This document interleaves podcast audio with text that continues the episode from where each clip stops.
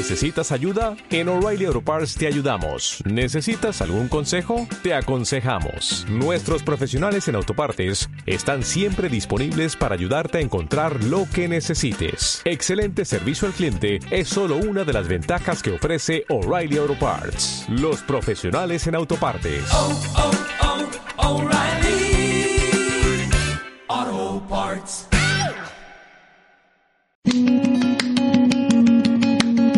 Actualidad, tertulias, música, ocio, CVB Radio, el Club de la Vida Buena.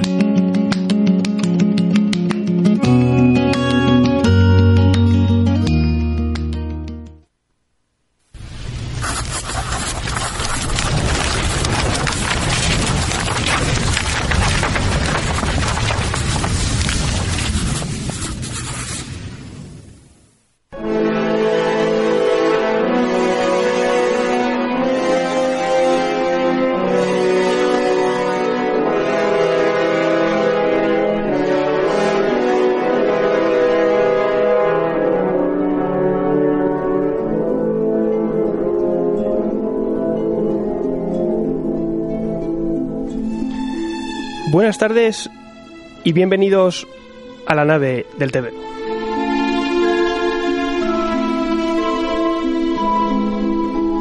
Esta tarde en Tomos y Grapas eh, tenemos un misterio, una incógnita nueva por resolver. Y es, ¿por qué demonios estoy presentando yo? ¿Dónde se encuentra el paradero de nuestro presentador?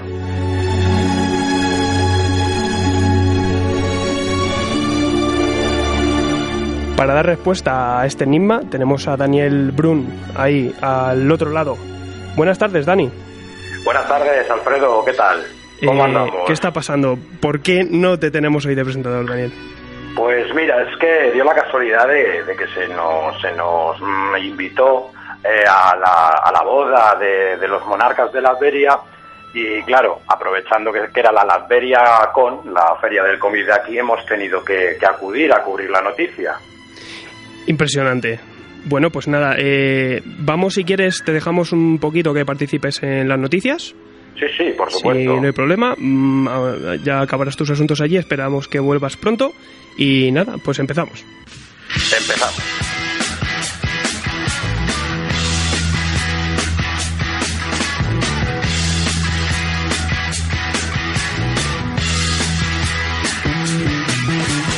Get your motor running. Head out on the highway. Looking for adventure. And whatever comes our way. Bueno, y bienvenidos a Tomos y Grapas, ya sabéis, vuestro espacio de, de cómic y TVO en CVB Radio. Y bueno, esta tarde traemos un montón de temas. Eh, traemos todas las noticias de la semana, algunas muy gordas, referentes a las sinergias que hay entre los cómics y las películas. Y hablaremos también de alguna novedad. Tendremos, como todos los meses, a un librero para que nos hable de ellas. Después trataremos una colección que se publica actualmente en Marvel. Hablamos de la nueva Patrulla X de Brian Malcolm Bendis. Y como cada, me- como cada mes eh, tendremos la sección de cómics viejunos de José. Y para acabar comentaremos todos vuestros mensajes dejados en mi nave de Matrix. Para todo esto tenemos a nuestro gabinete de lectores compulsivos, Adrián Sacristán. Buenas tardes. Buenas, me ha faltado por aquí a Enrique de Vicente diciendo ¡Despierta! y eh, nada chicos, pues una semanita más y un saludito a todos. José Ramón Álvarez, ¿qué tal? Hola, ¿qué tal? Muy bien. Yo me quedé un gráfico conspiranoico que vais a ver luego precioso. Y nuestro amigo Eduardo Díaz, ¿cómo andas? Hola, buenas tardes. Yo quería decir que creo que lo de Brun no era mafia china que le perseguía por unos cómics ahí ilegales, ¿no? Sí, mm, tiene asuntos muy turbios. Oye, esto ha sonado un poquito así como en plan... Como una ¿cómo se, se me ha ido? Las grabaciones estas de fantasmas, coño. se me- Psicofonías. Una psicofonía, psicofonía, dice, esto ha sonado como una psicofonía, ¿sabes? Yo creo, creo que nos oculta algo. Dani nos oculta algo, chicos. Bueno, si queréis empezamos y vamos con lo gordo.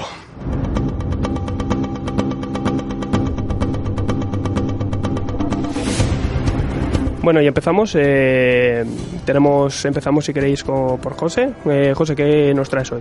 Yo traigo tres noticias. La primera es que el Salón del Cómic va a ser en diciembre. Esta vez son tres días nada más. eh, viernes, sábado, domingo. Y bueno, podéis comprar las entradas por internet, pero parece ser que el aforo para comprar por internet hay un límite de 2.000 entradas diarias. Eso ya que lo vayáis sabiendo. Luego otra noticia que traigo es que se va a publicar eh, la continuación de los Next Men. Sabéis que está sacando una reedición norma.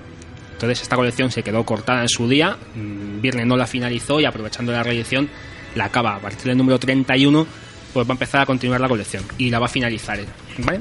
Ya era hora, porque bueno, es una cosa que los que la hemos leído desde el primer día nos hemos quedado un poco fastidiados. Y luego, pues, comentar una noticia que ha salido hoy en las redes sociales, que es el último evento de Marvel que han anunciado ya, que es el de Secret War, para mayo del 2015.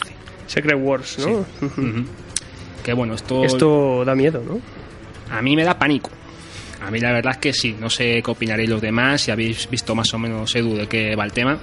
La verdad es que eh, lo presentaron ayer por la noche. eh, Ahora mismo en Nueva York, en la en Times Square, hay una exposición, una exhibición de los Vengadores que te lleva una experiencia inmersiva para que veas cómo ves por dentro los Vengadores. Y aprovecharon esa, esa exhibición para hacer el anuncio. Eh, es cierto que últimamente eh, Marvel está haciendo el marketing muy bueno, porque con Guardianes de la Galaxia hicieron lo mismo. Y los rumores que implican que, bueno, que a, a finales en mayo de 2015 probablemente eh, bueno, bueno, lo que anunciaron ayer fue una especie de imagen creada por Alex Blox con todo, un montón de superhéroes. Ya se han filtrado los superhéroes, bueno, filtrado porque Sí. obviamente se ve la imagen. Se ve la imagen y los nombres también, Exacto. hay páginas que salen. Y lo curioso es que, claro, aparecen muchos superhéroes de la edad de, de plata, incluso varios de la Tierra, creo que era 913, la MC2, donde Sí. viene Spider-Woman. Con lo cual significa que va a haber un montón, no sé, se- lo que rumoreaban, ese reboot que probablemente se va a producir Sí. el verano que viene. Bien, además justo coincidirá con el final del Time, eh, time Run Run Out, el tiempo se agota. Sí, es primero es esa saga, Esa, entonces cuando se acabe esa saga, eh, parece ser que van a empezar a con esta. Así que justo coincidirá con el estreno de Vengadores. Y bueno, también tiene que ver con alguna noticia, ya es más rumor todavía, con Vengadores 3, pero bueno, eso podemos hablarlo más adelante. Hombre, hablando de lo de otros universos, ¿es cosa mía o el Spider-Man que aparece ahí es el, el Spider-Man de El Ultimate, sí. Miles Sí. Morales, el Ultimate. Exacto, o sea, yo me. Claro, como se ve, como Sí, se ve todo tan que- oscuro, digo, no, me parece que es el traje del de. Aquí Ultimate va a salir el. Todopoderoso también. No, es que vamos a ver, yo lo estaba comentando, yo ya he puesto una entrada en mi blog poniendo a caldo el tema, ¿no? Porque a mí me parece un poco fuerte, porque es que si lo piensas fríamente, la saga de los Vengadores esta de Time is Remote va a ser una saga que parece ser que los Vengadores aparecen en el futuro y va a tener una serie de movidas, pero claro, te meten en el universo Ultimate. Entonces, a mí es que esto me recuerda mucho a las crisis en Tierras Infinitas, porque te van a mezclar un montón de cosas juntas, van como a poner un orden y luego vete tú a saber. A mí es lo que me está pareciendo, no sé tú qué opinarás. Yo es que lo que creo que, a vista de la película, eh, tienen que volver los, Vengadores, los personajes originales. El Capitán América, Iron Man y Thor ya no son los mismos. Y creo que van a consistir las nuevas versiones de ese Thor, de ese nuevo Capitán América, con las, con las clásicas. Van a hacer ahí un mijunje y van a aprovechar este evento, yo creo que para Da- ordenarlo todo. Dani, ¿tú cómo, cómo te quedas con el tema? Pues yo la verdad es que estoy con José en que esto sí me está pareciendo cada vez un crisis infinitas eh, Sí, estilo total. marveliano. Total. Pero total.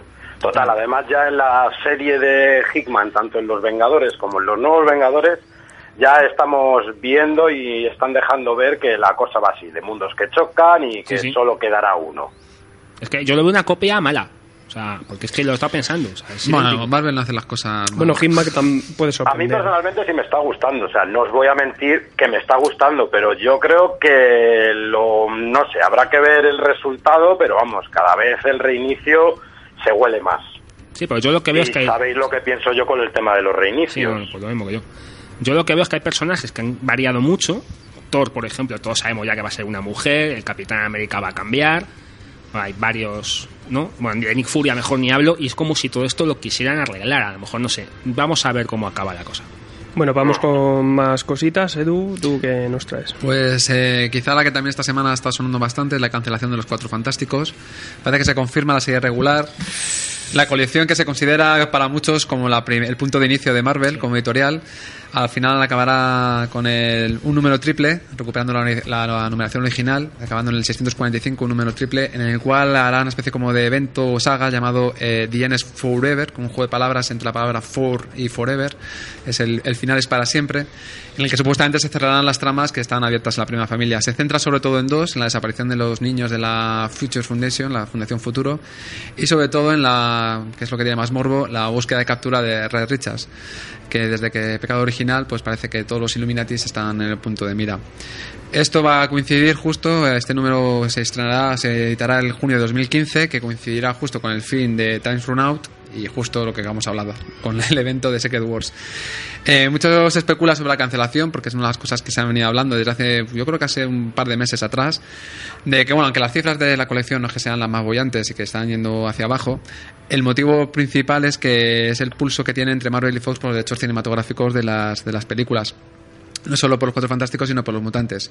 Eh, parece que incluso Marvel estaría dispuesta a sacrificar esta serie, que es para ellos fundamental, porque es como su primera familia, para no dar ningún tipo de promoción, por pequeña que sea, a lo que es la película.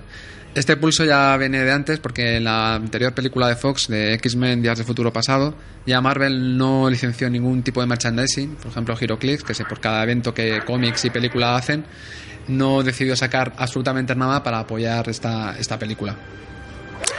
Bueno, es que, vamos a ver, yo de los Cuatro Fantásticos es una serie que la he leído desde el número 1 hasta el 620, 610 más o menos, y te puedo decir que en el momento que se va Jonathan Hickman, eh, lo que hace Alan Davis es de cárcel, porque ya no es que sea malo, es que encima ni siquiera lo acaba él. Mete a dos señores que son como dibujantes de lo peorcito que he visto en mi vida, un tal Rafael Elenco y un tal Joe Quinones, que es una vergüenza como dibuja ese señor, porque no se lo sabe dibujar.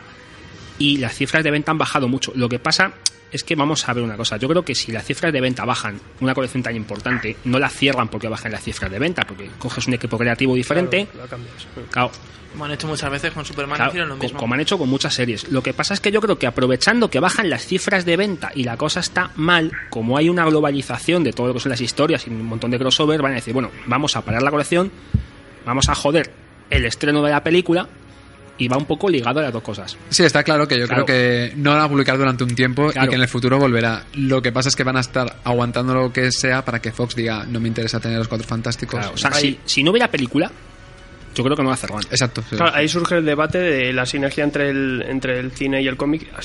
Eh, hay mucha gente que se está quejando de por qué las películas están influyendo tanto en los cómics, pero Bueno, Yo- sí, claro. No, a decir que yo no soy, yo no creo que sea tanto el factor de la película de la Fox. Yo creo que esos son rumores. O sea, eh, Marvel, el, como, como, como editora de cómics, habría estado muy dispuesta a hacer esto con cosas como X-Men, con como ya, bueno, y con Daredevil, con Spider-Man, y por qué de repente lo está haciendo ahora con Cuatro Fantásticos, aparte de lo que me estés diciendo, de que las ventas están reduciéndose un poco. Yo no opino que sea que el factor de las películas de la Fox sea tan importante como que de repente pues está vendiendo un poco mal y, y dice pues mira no, no sé es que y a mí el hecho de que y no sé hasta qué punto va a afectar a un estreno cinematográfico que el cómic eh, no esté o sea todo el mundo conoce los cuatro fantásticos se esté editando ahora mismo la saga o no se esté editando ¿entiendes? Tú- Exacto, yo, yo ahí pienso igual que, que Adrián. ¿eh? Yo no tampoco creo que tenga que ver mucho el factor cinematográfico. ahora, ahora os voy a dar. Porque aunque la película, yo pienso que aunque la película todos mm, sabemos que ya apunta a que va a ser de lo peor que, que han sacado del género superheroico. Pero aunque fuera eso, mm, con que la gente salga de la película y vaya a comprar el cómic, ahí Marvel sí tiene que ganar. Exacto Es que el, el problema malestar... es que yo veo que la serie de los Cuatro Fantásticos llevan ya varias etapas que no han sabido encarrilarla. Y ahora con los cambios de la saga que hemos hablado anteriormente y de los cambios que están teniendo con el nuevo Vengador, este tema de los Il- Illuminati y tal, yo creo que es que ahora la tienen que encauzar hacia otro lado. Bueno, yo Entonces, yo os- creo que va a desaparecer, pero sí la van a volver a la van a volver a sacar. Bueno, yo os voy a debatir eh, esa opinión, eh, también una, noticia que traía yo, y es que hay unas declaraciones de Claremont que ha hecho en la, en la Comic Con de Phoenix y diciendo que tampoco se pueden hacer o no tienen planes de hacer eh, más mutantes en las sagas de X-Men. Y, eso- y en unas declaraciones que dice que, claro, no quiere crear más, mercha- como no se está haciendo merchandising, no quiere crear personajes para la Fox. Así de claramente. Pero lo si ha la dicho. Fox, eso tampoco le veo sentido por una razón muy sencilla. La Fox ya tiene durante 200, o sea, bueno, de 200.000 años, muchísimos años de X-Men y de X-Force y de muchísimas sagas con hay como 400, 500 mutantes donde elegir. O sea, ojalá se pongan a utilizar mutantes, ¿no? O mutantes pero antiguos. Muchos de los olvidados. Exacto. Es que el problema está que la Fox siempre va a coger lo más jugoso. Entonces, si. Claro, si tú Claremont- creas cosas nuevas, te harán más películas. Y olvidarán las antiguas. A lo mejor, por ejemplo, X-Force nunca lo harán en la vida. Hasta que a lo mejor. Yo, yo creo que Marvel está mirando por sus intereses Sí. y... Yo no- a ver, personajes como Cable, como Mariposa Mental, son personajes que tienen muchísimo tirón y ni los hemos olido, ni los hemos sólido en, la- en las películas, ¿sabes? Yo creo que lo que es, eh, la Fox va a tirar por lo clásico, por lo no por Cíclope, por Magneto y van a estar siempre tirando de eso porque es lo que la gente que no es lectora de cómics pues le va a llamar mucho la atención. Bueno, y vamos con más noticias. Bueno, siguiendo precisamente por este tema, si bien entre Fox y Marvel está claro que hay un divorcio, eh, justo todo lo contrario ocurre entre Marvel y Sony, porque también ha salido esta semana que Spider-Man parece ser que puede acercarse al universo cinematográfico oficial de Marvel Studios y parece que son varios los factores que pueden determinar la inclusión de Spider-Man dentro de las famosas películas, bueno, más de las películas, dentro de las fases de Marvel, fase 1, fase 2, fase 3 y fase 4. El primer factor dicen que, ah, bueno, la última película de Spider-Man, la 2, ha sido un poco decepción, tanto a nivel de crítica como a taquilla. Y esto ha propiciado que la película se retrase más tiempo del previsto. Se va a estrenar dentro de dos años, creo que en el 2016. Ahora se ha pospuesto como cuatro o cinco años. Una- eso en términos cinematográficos significa que la película no, no va a salir más. Y además Andrew Garfield, que es el actor que, que interpretaba a Spider-Man, ha culpado a Sony de que la película no fuera todo lo espectacular que fuera Yo voy a decir que soy. O sea, aquí me va a matar todo el mundo, ya por Twitter ya se me han ya te han vivos, dado. Porque a mí me parece Spider-Man 2 la mejor película de superhéroes de la historia. Ahí es- Te has pasado. Ala, ahí ahí, lo voy a darme de hostias, ¿vale? Andrew Garfield, ¿Vale? Andrew Garfield, Pero ven por- a que te dé un beso este. Exacto, porque a, a mí las películas de, de Marvel, de, de Raimi no me gustaron. Pero nada, me parecieron una versión cutre de los Sí. Power Sí, Rangers. ¿Has visto Spider-Man y mí el desafío del dragón?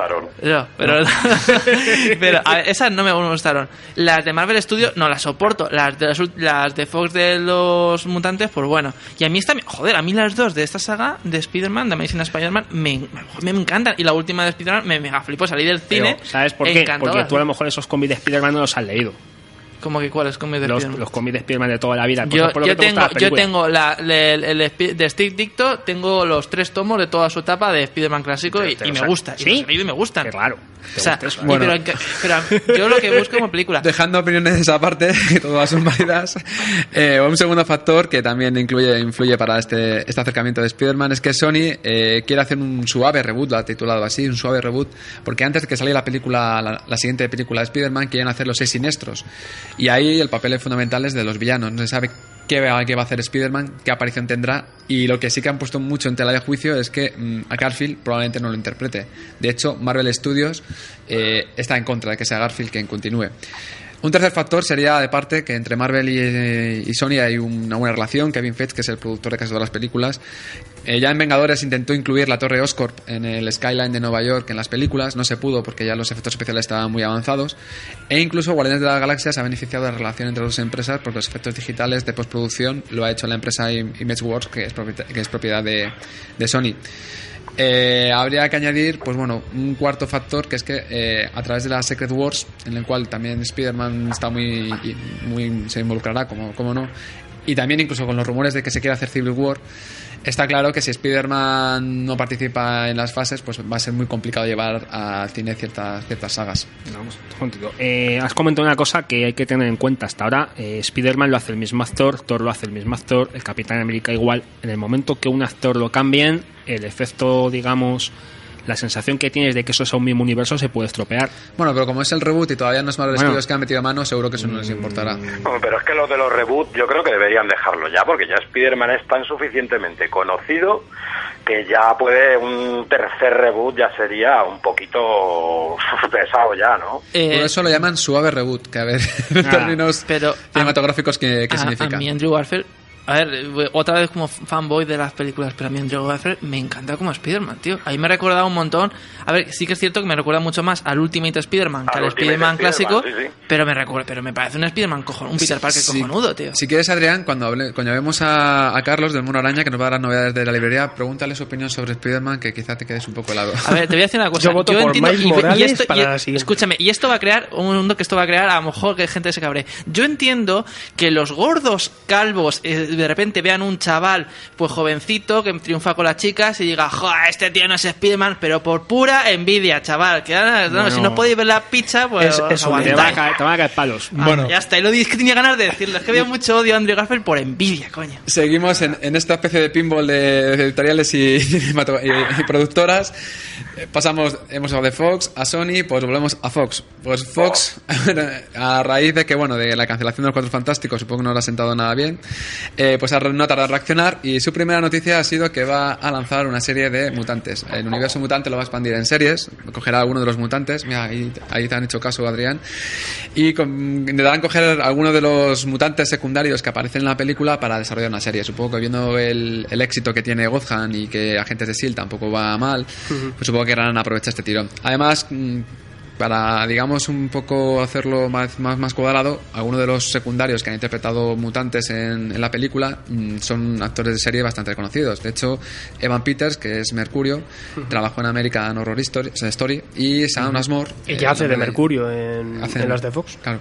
Y a Sam Asmore, que hace de Hombre de Hielo en X-Men, también se la ha visto en The Following, es también otro consumado actor de series. Y además, no solo con una, sino ha hecho una segunda nada tratando de volver la jugada a Marvel, diciendo que, bien, que X-Men y Cuatro Fantásticos podrían compartir cine- eh, universo cinematográfico, es decir, se podría hacer referencias o incluso breves cameos entre ambas franquicias. Hombre, a mí es que yo lo que estoy deseando es que la última película esta de Apocalipsis ya acabe con el universo cinematográfico de X-Men y me pongan unos X-Men de verdad, de chavales que son adolescentes como la Patrulla X Bueno. original. A mí eso me encantaría. Con no de profesor. me No, encanta. A mí, no, pero sí, te voy a decir una cosa. El Ultimate X-Men de Mark Millar, yo leo la, pri- la primera arco argumental y me parecería la película perfecta de X-Men. No, esto es una Si hubieran pesadilla. tirado por ahí, a mí también me parece que como no, como que me guste más o menos, pero como que funcione cinematográficamente o en plan serie, hubiera funcionado genial. Del mismo modo que funcionaron el, el intentar hacer unos Ultimates para los Vengadores. Esto confirma mi- mis peores temores. O sea, están todo enfocado a gente jovencita, chavales jovencitos. Pero hombre, es que Sí, ahora sí. también Es el hay futuro. que el mercado tiene que ir para eso. Ya lo sé, ya no lo van a sé. vivir siempre de nosotros, De los puletillas. De los viejunos. Sí, no, no, nos están Pero- echando. Pero Marvel Studios sí que tira. Yo, yo precisamente soy de los que me quejo de que Marvel Studios tira para películas para críos. Yo soy precisamente el que me. eh, Bueno. yo- a ver, que se puede hacer una película de, de mutantes adolescentes y no porque los personajes sean adolescentes, tiene que el, pu- el público predestinado tiene que ser únicamente adolescentes. Más que películas para adolescentes, hace buenas películas. Hace bueno, bueno blockbuster hace. A ver. Sí. Exacto. Yo creo que sí, para todos los públicos y disfrutables para toda la familia, que yo creo que es lo que realmente funciona en el género superheroico. Y bueno, para terminar, pues ya si hemos ido de Fox a Sony y volvemos a Fox, pues terminamos con Marvel. Esta semana, eh, lo que sí también se ha oído por parte de Marvel ha sido los rumores de que Robert Downey Jr., el actor de Iron Man, está negociando el poder hacer Iron Man 4. Eh, sí que ha dejado muy claro, y tanto Marvel Studios ha dicho lo mismo, que Iron Man 4 se va a hacer y casi seguramente él sea quien haga el. Sí, pero llevan toda la semana que sí, que no, que no, que Sí. sí.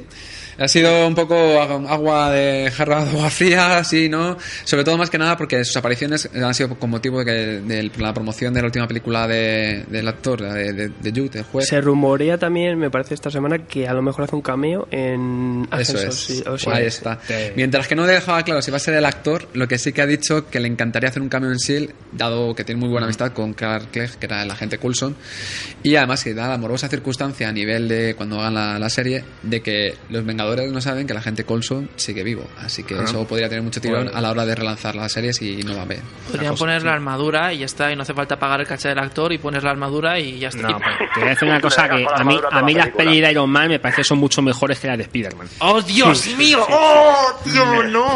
¡Mis pulmones! la Yo- ¿eh? yo- La ¿Pero qué dices? Sí, sí? Pero la primera mejor. es normalita, las Ah, demás buenísima. es lo que te encuentras entre los dedillos del pie cuando te Que no, que no, despiertas. que ¡Qué no, película no. más Pues yo, creo que precisamente parte del encanto de Iron Man 4 es justo el carisma del actor. Yo creo que Es que quizá ver, tiene sí, más sí, éxito que Pero es que Iron Man 3 armaduras. se tendría que llamar Tony Stark la película, porque Iron Man aparece durante una pregunta, 7 ¿y no- minutos. Sí. Y no puede ser que en la 4 nos estén queriendo meter al actor, al que hacía máquina de guerra y presentarnos como secundario a Tony Stark. Eh, ¿No habéis barajado esa posibilidad? Bueno, es que hay muchos rumores. La verdad es que esta semana ha sido muchos rumores, porque había otro rumor en el cual decía que en Vengadores 3, eh, la primera parte, digamos, iba a ser un grupo de Vengadores dirigidos por Iron Man y que no iban a estar ni el Capitán América, ni Thor, Eso huele ni a Civil Hulk. War que flipas, eh. Exacto, y una segunda parte en la cual todos volverían, porque claro, justo Hulk, eh, Thor y Capitán América tendrían película aparte. Y justo en la siguiente entrega, segunda parte, no sé qué van a hacer, porque como están ahí poniendo películas misteriosas y demás, juntarlos. Entonces, bueno, la verdad es que ahora mismo eh, es un lío. O sea, los rumores sin confirmar, esto parece que cada día cambia. Sí, sí, sí, es que además cada semana que hablamos de esto está cambiando todo, todo. Cada día es la sección de noticias Bueno, cada vez más grande. Nos dan un curro que alucinas. Bueno, yo traigo dos cositas muy, muy, muy, muy cortitas. Eh, no tocamos mucho el, el tema del manga, pero bueno, esto como es muy relevante. Después de 15 años, los guionistas. eh, perdón. El manga de Naruto se acerca a su fin. Se acerca, ta- Oh, se acerca tanto como que, que en noviembre ya termina la serie. Me parece que es en el número 699.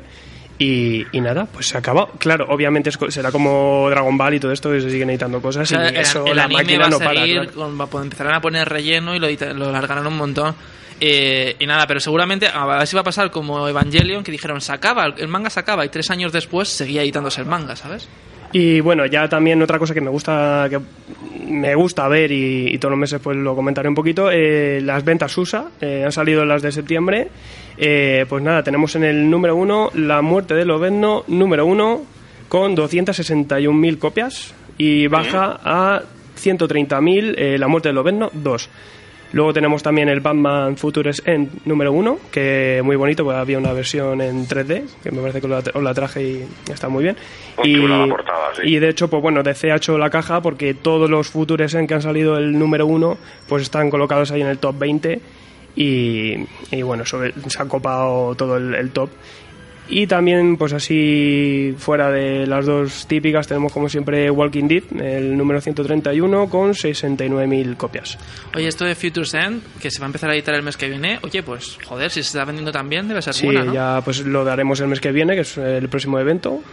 Como es en. No es un aquí- evento, aquí- esto es como lo Batman Eterna. Bueno, claro, va a ser, va a ser realmente. eterno y, y encima mil tie-ins, mil Sí. colecciones. Con, Y nueve pavos todos los meses. Claro, y ya sale el, el mes que viene, pues ya lo comentaremos, que va a salir de novedad en ECC. Es decir, que va a ser nuestro fin. Pues sí. Pues bueno, pues hasta aquí las, las noticias. Muchísimas gracias, Dani, por participar. A vosotros, señores. Y Eh. nada, que les vaya a ver el programa. Intentaré daros mi fuerza desde aquí. A ver si nos dejan volver. Te vemos la semana que viene. No Venga, vayas hacia la luz, Dani. Venga, yo no camino. Venga. Venga, hasta Hasta luego. luego.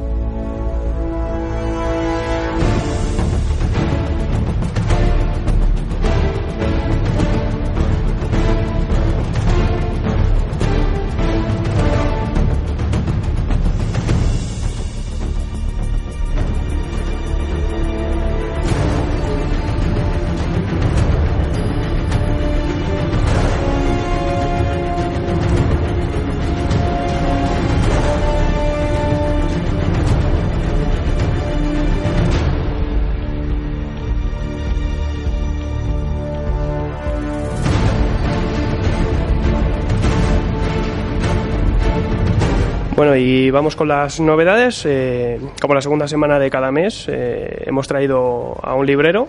Esta vez me parece que es la de la librería de Edu. Edu, cuéntanos un poquito de con quién hablamos hoy. Vamos a hablar con Carlos de Mono Araña. La verdad es que es una tienda que desde que abrieron he estado con ellos. La verdad es que son muy encantadores, muy majos. Yo ahí todos los, de, todos los meses comprando la grapa de Marvel. Y además, sobre todo, con Carlos, muy, muy buena amistad. Así que nada, que nos cuente qué novedades tiene él. Pues nada, Carlos no- nos va a traer todas las novedades. ¿Qué tal, Carlos? Hola, muy buenas. ¿Qué tal? Pues nada, cuéntanos un poquito. ¿Qué, qué, qué destacarías de este mes o así más en general que lo, Vale, lo que eh, recomiendas para un par de cosillas. He estado escuchando el programa. ¿Puedo dar mi opinión personal sobre los temas? Por supuesto. Sobre todo lo de Spider-Man. Te que vamos a preguntar. Hemos discutido tú y yo mucho sobre esto. no, a ver, lo primero, eh, sobre el evento de la Secret Wars, que lo habéis estado comentando, la nueva esta que van a sacar para 2015 y tal. No sé si habéis fijado en el, en el letrero, pero no aparecen ni mutantes ni cuatro fantásticos. Ni uno. Ya. Cierto, cierto, es en, sí, Lo en lo- el aniversario. como van a cerrar la colección y tal, lo digo porque Sí, no, no, esto está claro. que los van a dejar de lado.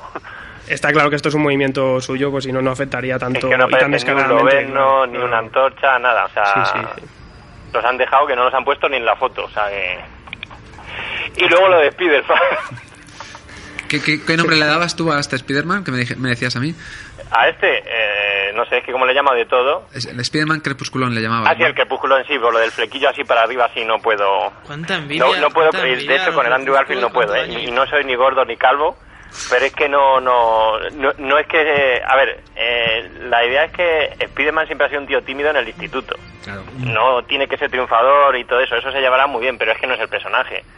Entonces eso es lo que a mí me parece que el Andrew Garfield haciendo mates desde 8 metros y siendo el más guay del list y tal, no, no es Spider-Man. A ver, explico. Como he Yo dicho creo que le, le fallan las posturas. No, yo lo que, como he dicho antes, esto es un Spider-Man Ultimate. Porque en el Ultimate Spider-Man, Peter Parker, en cuanto empezó a tener los poderes, pues se metió en el equipo de baloncesto, era súper popular y todo esto. A ver, yo repito. A mí- yo siempre hablando desde como fan, he leído los dos Spider-Man, me encanta Spider-Man, es mi personaje favorito de Marvel, y yo como fan, pues veo que este Spider-Man me gusta, pero porque lo veo muchísimo mejor. A lo mejor es que lo comparo con el, el Peter Parker de Raimi, y es que el Peter Parker de Raimi con treinta y pico años, pues lo siento, pero yo, pero no, es que me, a lo mejor es, era me parecía tan malo el Spider-Man de Raimi que este me encanta, pero por la comparación. Claro, lo que pasa es que a lo mejor, mira, eh, todo esto igual, ¿eh? es opinión personal, ¿eh? ojo. A mí el, el Spider-Man de Raimi, como dices tú, a lo mejor es un poco entrado en años, pero es que este lo han querido hacer demasiado enfocado para niños.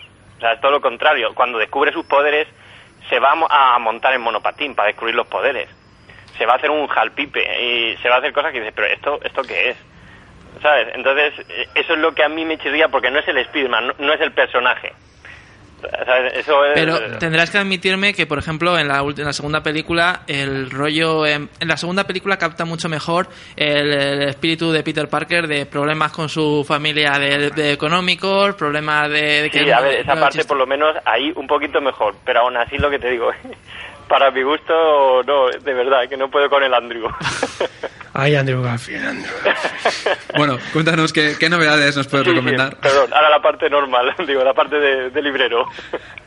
Pues a ver, te cuento. eh, de momento, si quieres, te cuento de lo que ha salido, porque por ejemplo hay muchos tomos como el de Hulka que tiene muy buena pinta y cosas de ese estilo que todavía no han llegado a librerías.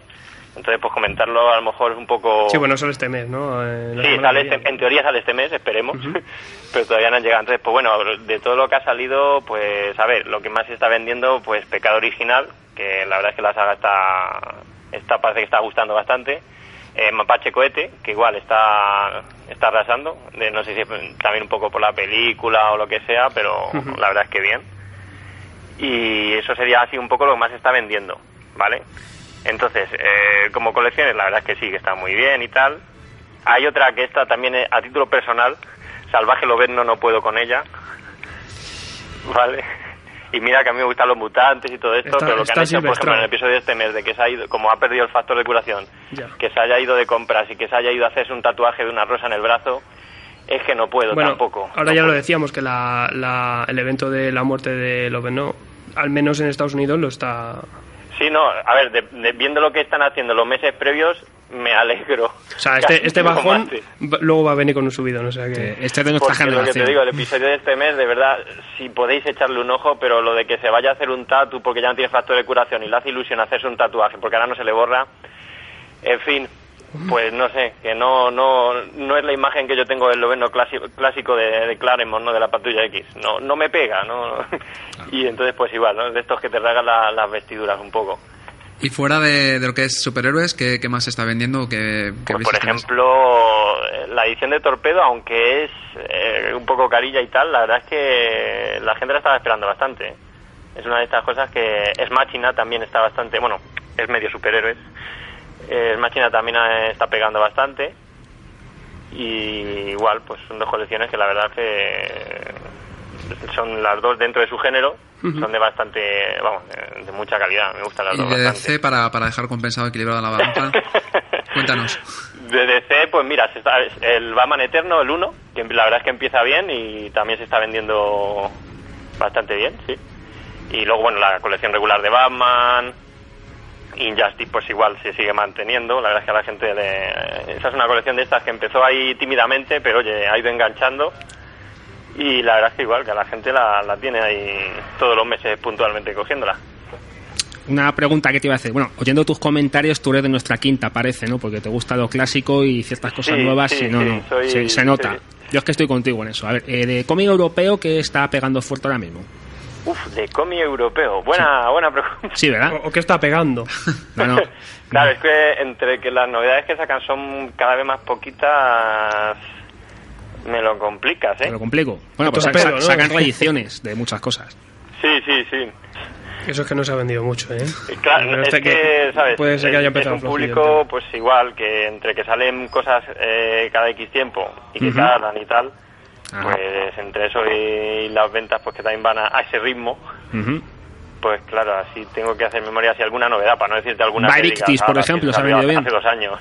Sí, esa, pues mira, no está mal. Eh, Reliquias, por ejemplo, Esa la hemos estado viendo hace un momento aquí. Pues esa, mira, es de los que así de europeo, de lo que más ha vendido. Y yo te quería preguntar, el mes pasado, ¿qué tal el tomo de Alpha Flight? ¿Al final se, se ha vendido, ha picado la gente o...? Sí, sí, va ido picando. A ver, estos tomos caros no son de los de como la grapa, que según sale te- la gente se los compra, que eh, es normal, ¿no? También por el precio. Pero sí, va, o sea, según van avanzando las semanas y tal, pues eso, va cayendo uno, luego otro y tal. De y hecho, la verdad es que sí, o sea, John Biden de estas cosas que siempre vende, yo creo. De hecho, uno de los tuyos que tenías cayó en mis manos. Sí, sí, sí. Uno lo tienes Ah, tú, pero- otro lo tengo yo, pero bueno, eso no, no lo cuento. Eso no cuentan. Esos son valores seguros, son clásicos que a la gente le gusta. Bueno, y, pa- y para acabar, Carlos, eh, desde que volvimos de vacaciones, ¿alguna cosita así que recomiendes? Desde que volvimos de vacaciones, o sea, de septiembre. Pues mira, yo te voy a recomendar una colección que no sé si la gente la, la está siguiendo mucho o no, pero a mí me gusta mucho, la de Vengadores Secretos, la actual. Pues mira, sí, es una colección un poquito así más alternativa, ¿no? Con Vale, te digo, eh, ha tenido varios volúmenes y tal, ¿vale? Pero este es el, el que está saliendo ahora en España, que es el volumen 3. Eh, Tiene una mezcla de espionaje con un poquito de humor, eh, con un poquito así de misterio, que la verdad es que es de estas colecciones frescas así, que no son típicas al uso. De hecho, por ejemplo, si seguís un poco las colecciones de Marvel y tal, para que te hagas una idea, tienen dentro uno de los Vengadores secretos es Modoc. ¿vale? Lo, Sí, tiene, verdad, sí. lo tienen fichado. ¿Vale? Y entonces pues le da le da un toque ahí de, de Ese toque- irreverente y tal. Y la verdad es que la serie, ya digo, si podéis echarle un ojillo, que además, además lleva dos o tres números, creo, el volumen 3. Es muy, el- muy original el planteamiento que está teniendo. Está muy influenciada además por los agentes de, de SEAL por la serie. De hecho, sale el agente Colson y tal como personaje. Y luego el dibujante igual. La verdad es que pega bastante. Y el portadista, que es uno que además lo han cogido solamente para esta, para esta serie, que solo hace las portadas, igual. Tiene un estilo muy. tirando al de Mapache Cuete, al Scotty Young. Así, un estilo así como muy, muy limpio, muy de dibujo animado y tal. E igual hace unas portadas muy divertidas. O sea, si podéis verlo, de verdad, Recomendado- ojillo, porque recomendado. es una colección que, que te sorprende. Pues ahí queda. Eh, Carlos, pues muchísimas gracias. Dinos dónde podemos encontrar tu tienda. Sí, en la calle, eh, en Mono Araña está cerquita de Embajadores, ¿vale? En la calle Peñuelas 14. Pues ya sabéis, si queréis ir a por las novedades, pues nada, es. pasad por ahí por el Mono Araña. Muchísimas gracias, Carlos. Nada, a vosotros. Venga, hasta luego. Hasta luego.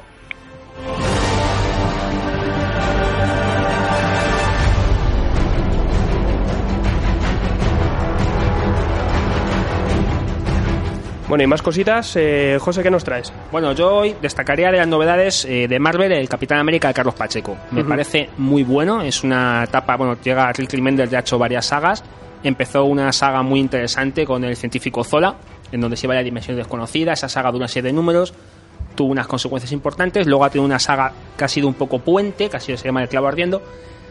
Y después, eh, esta nueva, que bueno, ha salido un número, es muy bueno, o sea, el dibujo es bestial. Y bueno, se anuncian novedades en cuanto al estatus del Capitán América. No voy a decir más para no destripar a la gente de que va, pero yo sí la recomiendo. Y luego otra novedad, que es un sello editorial nuevo que ha salido, que se llama Trilita Comics, que va a pegar también con el franco-belga de los años 60 y empieza publicando un personaje clásico que se llama Kill Stallone. Que ya han asegurado que van a publicar nueve tomos integrales. Pues Nos- nada, ¿qué tal? Como, Mm, Va a funcionar bien porque es un personaje que se ha vendido caro. como dijimos con Spaceman Books también, pues, Sí, pues muchísima mm, suerte y esperemos que le vaya bien. y a ver qué tal.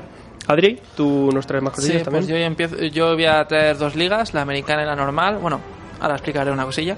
Y es que empiezo con la liga americana y es- nada, este es el último número, quería remarcarlo por eso, que se ve, es el número, si no me equivoco mal, el 19. Bueno, no, no sabría decirte exactamente. Y un- una saga que empezó muy bien con, con Jeff Jones y, y un dibujante que ahora mismo no veo quién es. Y eh, continuó muy bien hasta la Guerra de la Trinidad y después de la Guerra de la Trinidad, con todos los eventos de Maldad Eterna, se volvió el relleno más aburrido y absoluto posible. Y por otro lado, eh, a raíz de la consecuencia de acabar esta, esta liga, empieza una liga nueva que va a ser la Liga Unida, que es una muy buena oportunidad para descubrirla, ya que la van a, por un euro, subiendo un eurito más el precio de la liga normal y te la van a incluir en, el- en ese tomo. Eh, esta liga va a ser de, de mi gran indiosado Jeff Lemire y va a incluir a su gran Animal Man, así que por ahora va, va a ser un rollito más espacial y pinta muy bien.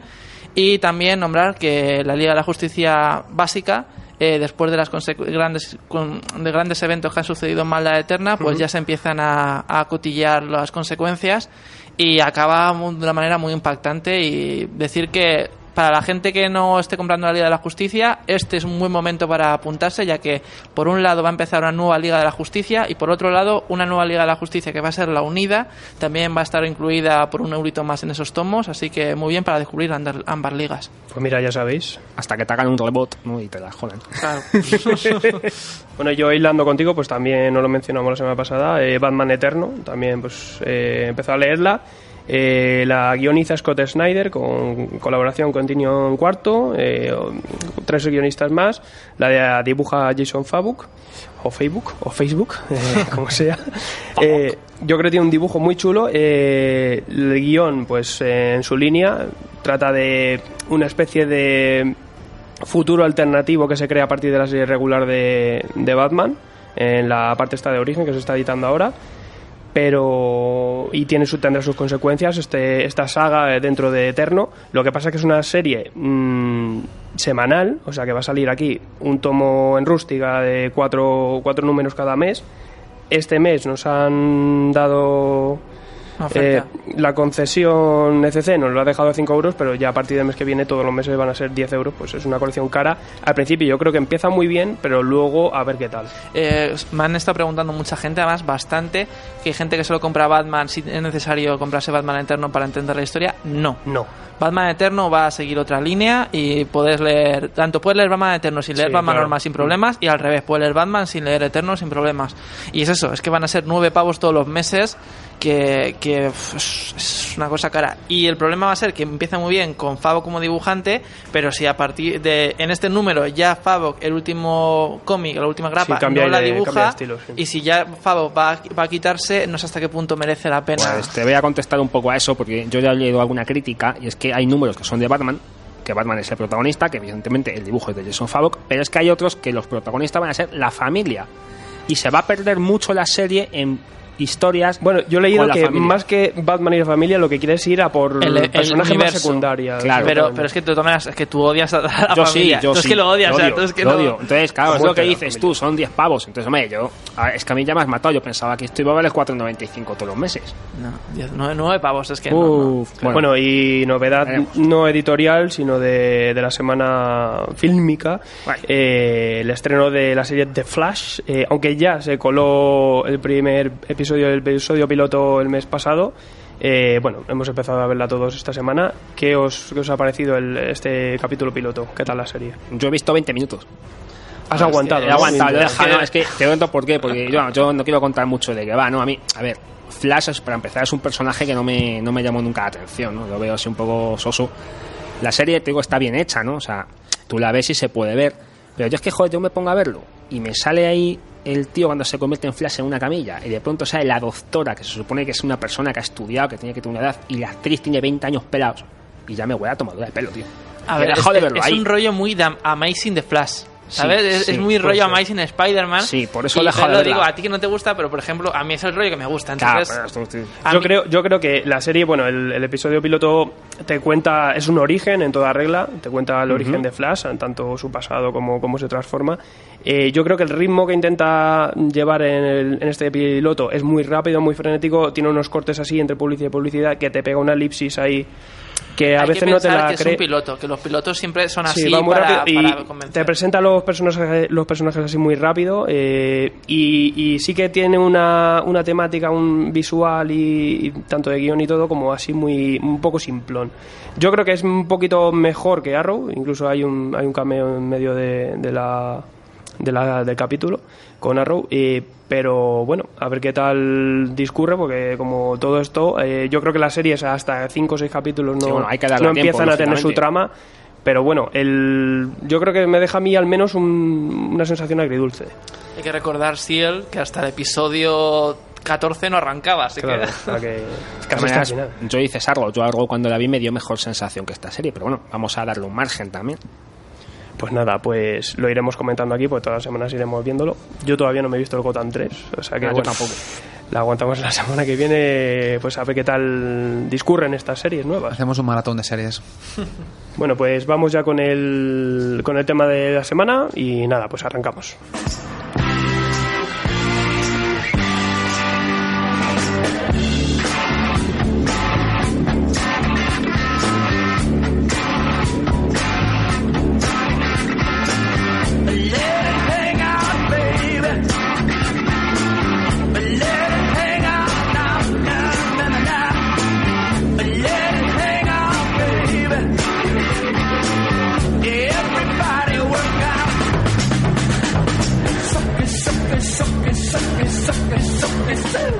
Bueno, y vamos pues con el tema, la, la saga que hemos elegido esta semana, que es All New X-Men, ¿no?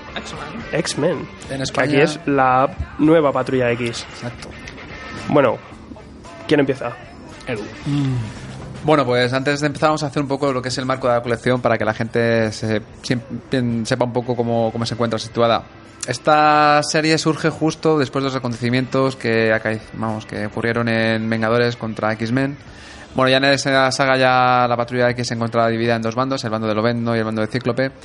Pues justo eh, tras los efectos devastadores de la Fuerza Fénix, la patrulla no solo queda más dividida, sino que incluso lo que era el grupo de Cíclope, el más radical ahora está fuera de la ley perseguido.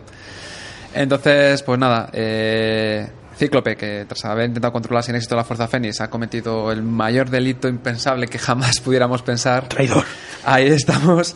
Eh, intentan ahora pues buscar mutantes, rescatarlos y operar un poco en la, legalidad, mientras que eso lo vendo pues con su nueva escuela de creo que se llama es la de Jean Grey, en vez de le, le cambia el nombre.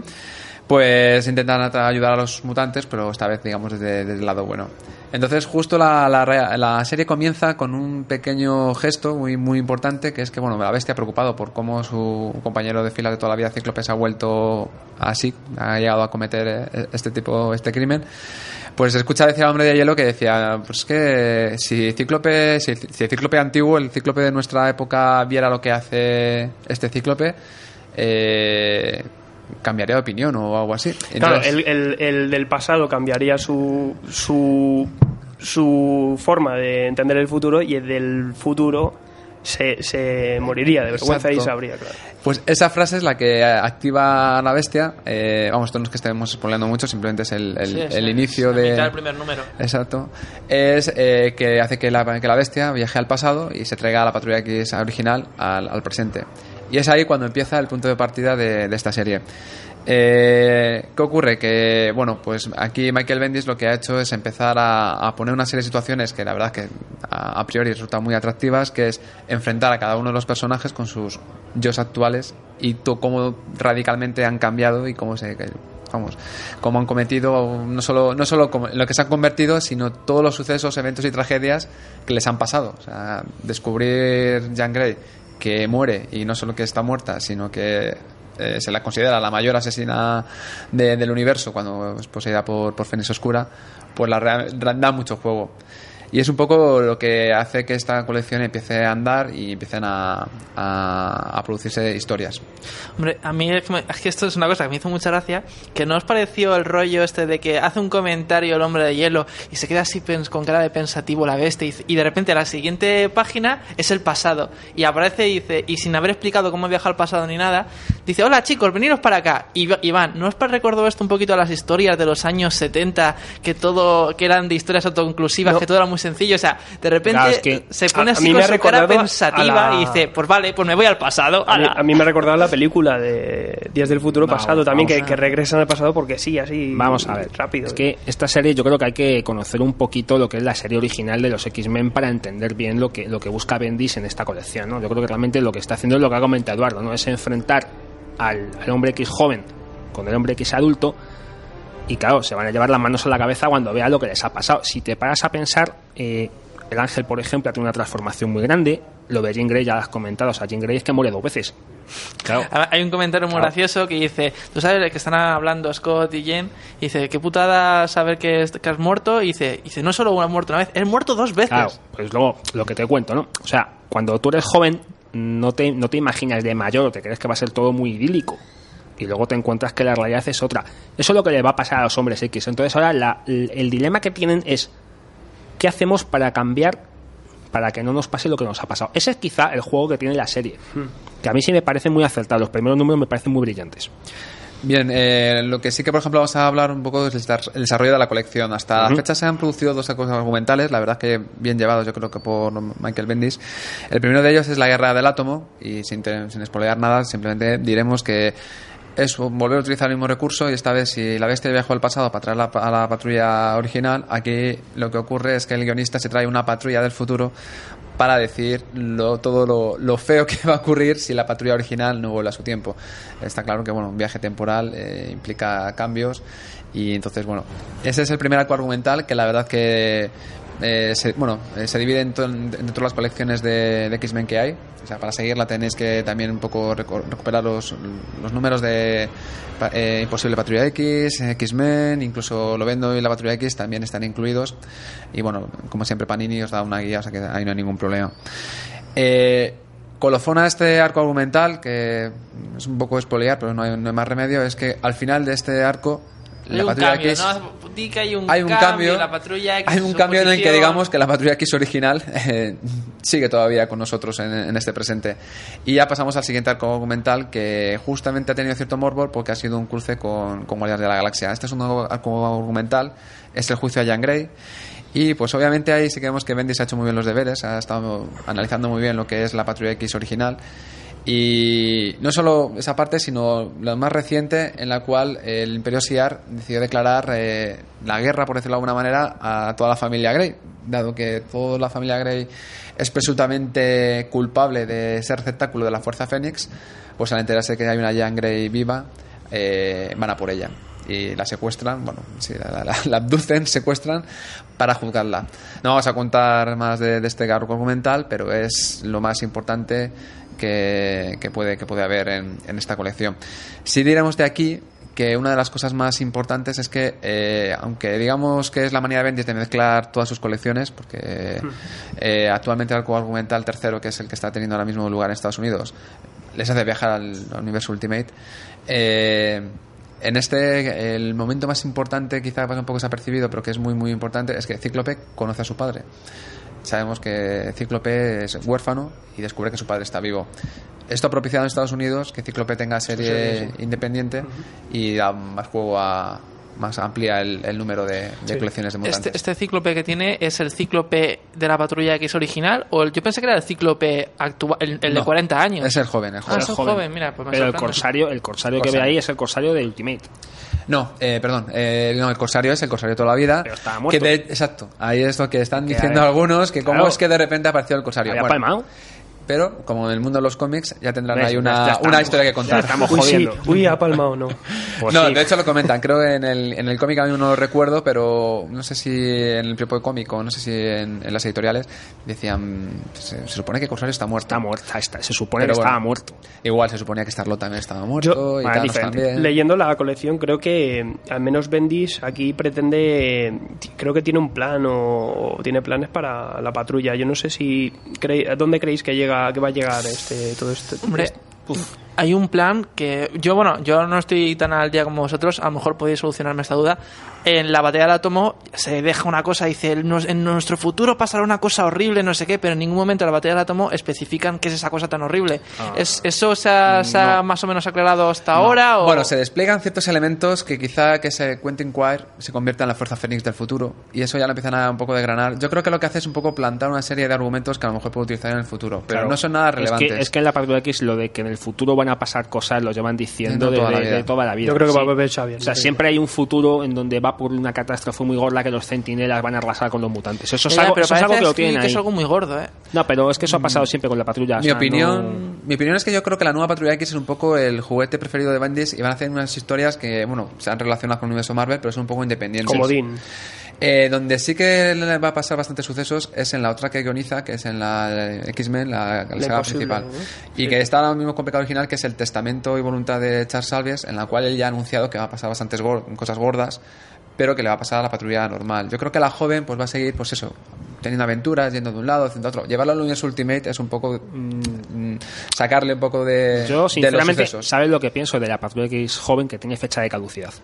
Probablemente. Sí, tiene toda la pinta. Y respecto a lo que has dicho, que es un poco independiente, a ver, a mí me ha venido, y a lo mejor, ahí, por ejemplo, José me ha dicho que yo estaba equivocado, o sea, que a lo mejor no opina exactamente igual que yo, pero para mí, que yo llevaba desenganchado de la Patrulla X un montón de años, que es lo que además le estaba diciendo que la hermana de Pietro, de Colossus, que cuando yo dejé el X-Men era una cría y yo de repente me encuentro aquí a una hermana de, de Colossus que madre del amor hermoso que mujer. Y el caso es que para mí que llevo desenganchado de, las de los mutantes muchísimo tiempo, pues me ha resultado muy cómodo a raíz de esta saga Empezar. empezar y engancharme y entender que sí que es cierto que ha habido unos eventos muy importantes antes y tal, pero te lo explican todo tan bien y de repente es un punto de inflexión tan gordo donde todo empieza de nuevo a partir de ahí que yo no me he sentido nada incómodo de, de no haber leído la- las cosas anteriores porque me- todo muy claro y, Y tirando mucho de pasado que tira la serie.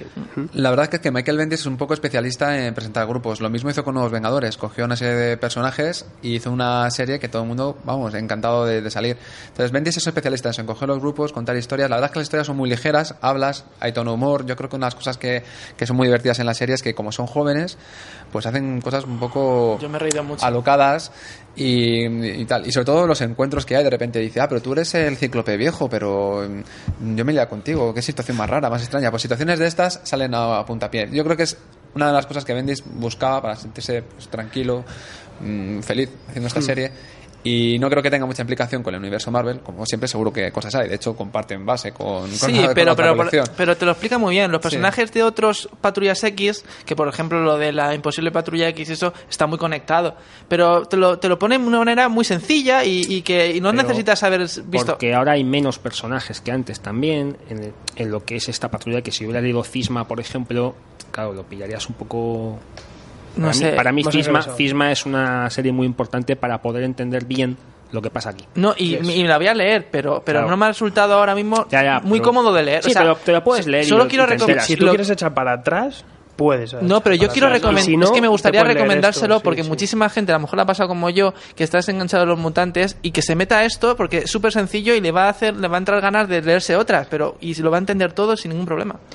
Luego otra cosa que yo creo que también ha hecho que esta serie que entre muy bien a la gente, siempre hablamos casi del guion, pero esta me gustaría hablar un poco del dibujo, es que también eh, el park Bendis, Stuart y, Monen, eh, la verdad es que es muy muy muy bueno. El dibujo de Monen es, Es brutal. Sí, Sí, sí. es muy sencillo, muy limpio, eh, dibuja muy bien. Él se encargó de la serie de Miedo Encarnado. eh, a mí me parece que es una pena que lo hayan considerado arma joven, el John Guns de, Marvel, porque lo- yo creo que por méritos lo, merece. De hecho, las portadas son muy buenas. A a la Patrulla X original con su nuevo traje. Y yo creo que parte del éxito de la colección es que entre la forma de dibujar de, de Imonen y, el, y el guion de, Bendis hace que las series que se, se devoren. O cogen una grapa y. Lo que pasa es que Monen no hace todos. Sí, Sí, exacto. bueno, Ese es el fallo para mí de la serie. Pues si Es lo que hacía- ocurre. claro, si Y hacía Monen- toda, entonces sería mejor. Y hay cómics que incluso las últimas cinco páginas de repente te cambian al dibujante y te quedas. con- Sí, de, de hecho, pues esos problemas han hecho que ya oficialmente, eh, ahora mismo estamos en el número 18 español, que es el número 30 americano. Ahora mismo Estados Unidos van por el 33, pero ya se afirma, creo que a partir del 33 y los siguientes ya no está dibujando Imonen, sino que ha sido sustituido por, creo recordar, era Ma- Ma- Mahmoud eh, As- Asnar, creo que es el, el dibujante, el que la, la ha sustituido. En cualquier caso, la verdad que, bueno, Imonen lo hizo muy bien. Sí es cierto que en la última etapa se vio que estaba ya un poco cansado y ya el dibujo no... Justo coincidió con el cambio de uniformes, que también fue muy criticado por internet, porque la verdad es que una de las cosas increíbles de la serie es ver las portadas con ese uniforme clásico de toda la vida. La verdad No que es el desentona mejor, nada, ¿eh? Es el mejor diseño, Sí, no. pasan los años, siguen siendo... Como, de todas maneras, es que Monen a la hora de diseñar uniformes es muy bueno. No, no, yo me refiero al antiguo. De hecho, le criticaron en los Ya, ya, nuevos pero porque... cuando los dibuja, eh, le pone muchos detalles. Ah, eso sí. a mí, a a yo pensé que... que- me iba a desentonar mucho y a mí me encantó como, o sea, ver al- el traje del, del cíclope actual así tan moderno, tan con la X ahí en medio y encontrártelo con el cíclope antiguo que es tan tan retro y, y mola, mola verlos Es que juntos. esa es la tío. gracia de la serie, ver el contraste entre personajes. Pues eso, en internet hubo crítica porque lo consideraron los Power Rangers, porque además volvieron al tema de factores que le ponen cada un color y luego blanco y tal. Pero bueno, anécdotas a, a un lado, yo creo que este par, eh, Inmonen Bendis, han hecho un- una colección Sí, muy, y, muy buena. y- y bien que las- el año pasado se le consideraba una de las series más, más series más importantes así, más, me- más recomendables de, de todas las grapas que puede haber en Marvel, eh, yo creo que últimamente, la, al menos la crítica, le ha dado un bajón a la serie que yo no sé luego a dónde irá esto. Ha bajado un poquito. Ha bajado un poquito. Ha bajado un poquito. La gente se queja Porque mucho. yo creo que apuntaba al principio, apuntaba a una serie muy buena. Yo lo hubiera diseñado como una serie limitada. Yo Porque- también. Yo creo porque, que se ha claro, alargado. Pero los primeros números, el nivel es altísimo, bajo mi punto de vista, es muy bueno. Pero luego ya cuando te empieza a meter la patrulla que es del futuro, cuando ya te me- se le va un poco ahí, quizá. De Pero- hecho, el evento con Guardianes de la Galaxia, realmente el que aparezca con Guardianes de la Galaxia es anecdótico, porque realmente no hacen nada. Lo más importante es que van a enfrentarse a los SEAR y que se encuentra Corsario con, Cíclope con su padre, Corsario. Pero yo creo que el corte ha sido porque como también con hizo Guardianes, es algo inherente en Mendes, él mezcla sus condiciones y vamos a aprovechar el filón, obviamente, de, de la película para, para atraer a gente. Pero a vosotros nos dio la impresión un poco que hasta la batalla de átomo como que tampoco no pasan demasiadas cosas importantes. No, porque... porque- lo de mística, lo de cíclope, pero todo es como muy... eh, Que no termina de... realmente yo creo que el planteamiento interesante de la serie es ver cómo reaccionan los, los personajes. A mí, me habría, a mí me habría gustado un arco completo, bien formado, Ah, con su nudo, con yo su no, lo veo, yo no lo veo una serie de, de acción, sino más bien una serie de, de confrontamiento de personalidades. Ese es el fuerte de la serie, bajo mi- para lo que, para lo que veo yo. Yo creo que tiene pensado cómo cerrarla y, y va a tener su, su estructura, pero bueno, por ahora mientras dure y aguante. Es que yo creo que Bendis en principio no tiene pensado hacer una historia, cerrarla y demás. Él simplemente se dedica a narrar los personajes, los juega con ellos, Y va deja que- y deja que vaya. Como pasó en Nuevos Vengadores. En Nuevos Vengadores empezó muy muy alto y poco a poco fue bajando, pero bueno, se mantuvo durante Eso es bastante tiempo. inevitable. Bueno, ¿la recomendaríais? Sí, totalmente. Yo sí, además de decir que me- lo que decías del humor, yo me he reído un montón. Hay un momento que le tira el hombre de nieve una bola de, de nieve a Thor y dice, ahí va, si, son, si es de verdad es Thor. Y se le queda así mirando a Thor y dice, eres un pequeño gigante de hielo. Yo, te lo juro, o sea, cerré, o sea, cerré el cómic y me empecé a reír como nunca me había, como hacía muchísimo tiempo que no me reía en un cómic y no sé exactamente por qué, pero es que lleva un rollito así de humor la serie que, pero humor del bueno, no del tonto. Hombre, si hemos conseguido que a ti, Adrián, que eres muy muy DC, te guste la, la serie, entonces yo creo que es muy Sí, muy yo recomendable. a partir de- del evento de Infinito me estoy reenganchando así a... No, pero a- te estamos a reenganchando nosotros. Me estoy reenganchando Sí, vosotros coño, a Marvel. sí, cierto, y además cada dos por tres os estoy preguntando, oye, Ah, ¿qué tal? Él, él no lo sabe, pero echamos una pastilla en el agua que le convierte en pro Marvelita. Tú vas Sí. a acabar leyendo el Capitán Pero Trueno. la da Stan Lee, la Bueno, pues eh, los, los nuevos, eh, la nueva patrulla vino del pasado, pues nosotros nos vamos a su época.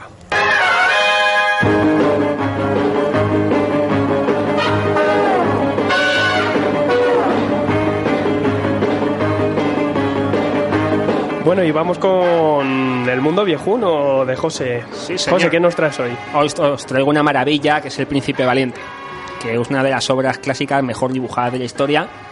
Y que bueno, que el objetivo más que nada, sobre todo la gente que no lo conozca, como aquí tengo algunos que no han visto estas cosas en su vida, pues que lo vean, que lo sepan apreciar, ¿sabes? Y que lo valoren un poquito. Vamos a ver. Yo os cuento un poco de qué va. Vamos, valiente. Eh, es que estoy tomando aquí una tablet para que vayáis viendo Estás abriendo las Mira, grapas. nos, nos va a hacer este Sí, viaje eh, a través de imágenes. a más- través de imágenes. Pues bueno, hay un refrán que dice que una imagen vale más que mil que en palabras. radio funciona muchísimo eso. Sí, en radio funciona de, de pena, pero bueno, yo voy contando, pues así Nosotros de repente diremos, viendo. oh Dios mío, oh". Oh, No. Dios mío, qué Bueno. pelo tiene el príncipe valiente. Vamos a, vamos a empezar. A silencio, por favor. Ah, vamos a empezar por el principio. El Príncipe Valiente es una serie creada por Harold Foster. Entonces voy a contar un poco quién es Harold Foster. Harold Foster es un dibujante, que en realidad es un publicista, que en los años 30 trabaja en, haciendo tiras, trabaja haciendo carteles de publicidad. Entonces, en un momento concreto, eh, las tira- en Estados Unidos se publican una cosa, son las daily strips, que son tiras cómicas. Estos salen en los periódicos, tienen un- una difusión a nivel nacional importante. Y hay un señor que se le ocurre la idea de coger las novelas pulp y llevarlas al mundo del cómic. ¿Qué consiste? Las novelas pulp, pues todo el mundo ha llevado algo de Conan, de Tarzán, de Dog Savage, y deciden, pues oye, vamos a ver si esto se lleva al cómic y enganchamos a público más adulto, ¿no? Entonces un buen día deciden llevar Tarzán. Y Harold Foster se empieza haciendo cargo de Tarzán. ¿Qué ocurre? Que como Harold Foster en realidad no dibuja cómics, esto no le hace mucha gracia, lo abandona y llega el año 29 con el crack de la bolsa americana. ¿no? Entonces en ese momento se queda sin trabajo, le llaman de nuevo para la para hacer cosas de estas y se genera una cosa muy importante que hay una agencia que se llama Campbell Edward en donde Foster es asociado que deciden hacer eh, integrar esta agencia en un syndicate que se llama King Future Syndicate. Entonces, esto es un, digamos, una distribución a nivel de Estados Unidos de todo el, de todo el país y a partir de aquí el cómic llega a todo el país. Pero claro, llega cómic que no es de humor, que es cómic realista. Si esto no se hubiera hecho así, seguramente a día de hoy este, Estados Unidos no tiene la industria de cómic que tiene. Foster empieza haciendo Tarzán, pero Tarzán lo hace durante 4 o 5 años, se aburre porque es un personaje muy limitado y decide hacer su serie propia. Entonces ya con la experiencia de haber hecho Tarzán y con el aprendizaje que ha tenido, porque es un señor que dibujar dibuja de cojones, o sea, tú estés viendo los dibujos son maravillosos. La verdad es que sí. Chulos. No, no, es muy bueno. El nivel de detalle es muy, muy el muy nivel alto. de detalle es lo mejor que hay, pero bueno, también ahora os voy a explicar un poco a qué viene esto. Entonces, eh, El Príncipe Valiente se empieza publicando en el año 37. ¿Qué es El Príncipe Valiente? Bueno, pues es una saga, digamos, es una historia que combina aventuras con una saga familiar. Entonces, a ver. Ah, sí, bueno. Estamos viendo la, la sombra de ojo que tiene el Sí, Príncipe sí, es un poco así, un poco Galler, ¿no? Un poquito el príncipe. Sí, sí, es un... A ver, es que es antiguo. Es un valiente. Es un valiente. Bueno, entonces esto lo que, en, lo que nos, nos narra es una historia de un personaje que se produce un... Es un tío que es el rey de Tule, entonces Tule es un país nórdico de la época, y le derrocan. Entonces él tiene que salir con su familia, tiene que huir, y entonces llega, llega a las costas de Britania. Entonces se instalan ahí en una zona de marismas y tal, y este rey derrocado tiene un hijo que es valiente, se llama Valiente, se llama así. Entonces en su- eh, la historia te empieza a contar cómo crece, cómo se las apaña él, pues se va, va creciendo, te le muestra pescando, te le muestra haciendo cosas que son las que hace Harold Foster en, en su vida real. Realmente aquí un, digamos, es un poco autobiográfico la infancia de, que te pinta del personaje con la infancia de- del dibujante. Entonces este chico, pues según crece, se va se va espabilando y un día decide hacerse caballero. Entonces se pilla un caballo y empieza a correr aventuras, conoce a un, un personaje de la tabla redonda que es Sir Gawain y a partir de aquí, pues, ¿qué vamos a encontrar? Vamos a encontrar una historia que está enmarcada en el siglo V, ¿vale? Se estáis descojonando eh, viendo los... Luego diremos algo Sí, al respecto. sí, pero perfecto, por- no, para eso lo he traído. Entonces, en el siglo V, realmente lo que nos va a combinar son dos cosas: hechos históricos con hechos fantásticos. Sobre todo, los hechos fantásticos aparecen mucho al principio y luego quizá empiezan a, a desaparecer. ¿Qué ocurre? Que realmente esta historia eh, se empieza a hacer en Estados Unidos, daros cuenta que la colección empieza en el año 37. Entonces, más o menos sobre el año 42 o por ahí, que llega la Segunda Guerra Mundial, ya la colección está desarrollada, es muy bonita, la gente le está gustando. Se publicaba una página por semana, venían en los periódicos, volaba mucho. Eh, claro, una semana haciendo dibujos, o sea, cada página, el autor invierte una semana en hacerla, pues el nivel de detalle, lógicamente, esta es una semana para hacer la página. Tienes tiempo para, para que sea, las cosas, digamos, que sean creativas y que estén bien hechas. Entonces, que en el momento que está la Segunda Guerra Mundial, pues hace una historia muy bonita, que es Undercrack. sí, es que a aquí los animales también tienen su importancia. Entonces, eh, ¿qué vemos aquí? Pues la saga de Undercrack, digamos, es en el año 452 tenemos la invasión de los hunos, en el año 454 vemos un general romano, Samaecio, que se lo cargan, luego sale la caída de Roma, entonces todos estos hechos históricos Foster te los va integrando. Lo que pasa es que se lleva un poco la pinza también porque Foster está mezclando estos elementos con otros que son un poco atemporales. Es decir, vamos a ver cartellos góticos, vamos a ver barcos que no son de la época, vamos a ver vestimentas renacentistas. Que, bueno, que todo esto, si a eso le unes los mitos de Camelot, pues hombre, es un mejunje que no nos vamos a poner en plan riguroso, en plan de, oye, que aquí la historia, el tío, hombre, hemos dicho que no es un historiador, es un dibujante. Y bueno, lo que es muy importante, esta serie tiene dos características fundamentales que no las tiene ninguna otra serie, que el personaje del Príncipe Valente a lo largo de los años envejece. Es decir, empieza siendo un niño, luego se casa, luego tiene hijos, los hijos crecen, él se hace mayor, el protagonismo de la historia va pasando del padre a uno de los hijos, le vas viendo claramente que tanto él como la mujer se van haciendo mayores, eso no lo vas a ver en, en ningún, sin ningún personaje de cómic. Y bueno, por deciros, no sé, podéis preguntar cosas, a ver. Yo, bueno, lo que te quería preguntar un poco, estamos viendo la verdad es que el nivel de dibujo de, que tiene es increíble. Muy bueno. Nos estábamos riendo porque eh, estamos viendo a ver el Príncipe Valiente con unas sombras de ojos. Sí, sí, sí. pero sí. es porque realmente yo creo que él está dibujando eh, los actores del cine de la época. Efectivamente. Es, Y- y- eh, pero eso, eso sí, el pelo, Sí. tío. Es que el peluquín Claro, este que no, me bueno, lleva pero a ver, es que ese favor. pelo, ese pelo en la época medieval era Sí, que pero es el único que lo lleva, tío. O sea, estoy viendo aquí. Bueno, pues, sí, pelota, no, ya pelotazón. Y bueno, el nivel de detalle, lo que decías, es, es increíble. Estamos Es haciendo increíble. amplia, ampliación. Yo te quería preguntar si es muy exagerado decir que es uno de los mejores dibujantes de la historia. A nivel realista, es seguramente el mejor dibujante de la historia. Vamos a dejar al margen los dibujantes de superhéroes o un poco, sobre todo los dibujantes cómicos, pero a nivel realista sí. O sea, date cuenta una cosa, sí, eh, es que esta historia tiene, tiene dos trasfondos, ¿no? O sea, cuando tú narras un hecho histórico, tú puedes contar, por ejemplo, hay una batalla, o vamos a hacer con un barco, hacer un abordaje, pero es que en esta serie, lo que te está contando realmente, como son planchas, tú te puedes pasar cuatro o cinco planchas en donde te está explicando cómo es un barco. Entonces, el detalle del barco te lo está poniendo al milímetro. A lo mejor te está el príncipe valiente en un. Pues en el bosque que se ha quedado ahí solo y está con una herida. Entonces te va a explicar cómo se las apaña para cazar y para comer. La naturaleza es muy importante en esta serie. Foster es un amante de los animales y de la naturaleza. Hay dos aspectos que se ven muy bien. Que uno es cómo la naturaleza provee. Es decir, tú de un bosque puedes sacar comida, puedes sacar refugio, pero la naturaleza también castiga. Y eso también lo vemos. Aquí es muy frecuente que haya un malo, que es un cabrón con pintas, que de pronto sale corriendo, le pilla una luz de nieve y se lo cargan. Esto lo vemos mucho en la serie. Es una serie que además, para ser de la época, tiene una cosa... Normalmente las series antiguas, cuando la ves ahora, puedes parecer que a lo mejor que están quizá sean muy simples en el sentido de que los malos son muy malos y los buenos son muy buenos, pero aquí no, aquí los malos no necesariamente son malos, simplemente tienen intereses encontrados a los del protagonista y el protagonista no te creas que es tan bueno. O sea, a día de hoy a mí me resultaría impensable, por ejemplo, ver una imagen en donde un protagonista de un teo le calza una hostia a la mujer. Y aquí lo ves. O sea, esto lo Claro, ves está en su contexto de la época. Claro, está en el contexto de que son medievales, entonces se comportan como personas de- del siglo V. Y yo que soy así el jovencito y esto, eh, ¿tú qué piensas? ¿Cómo ha resistido el tiempo la colección? Si, si para una, a lo mejor una persona como yo que...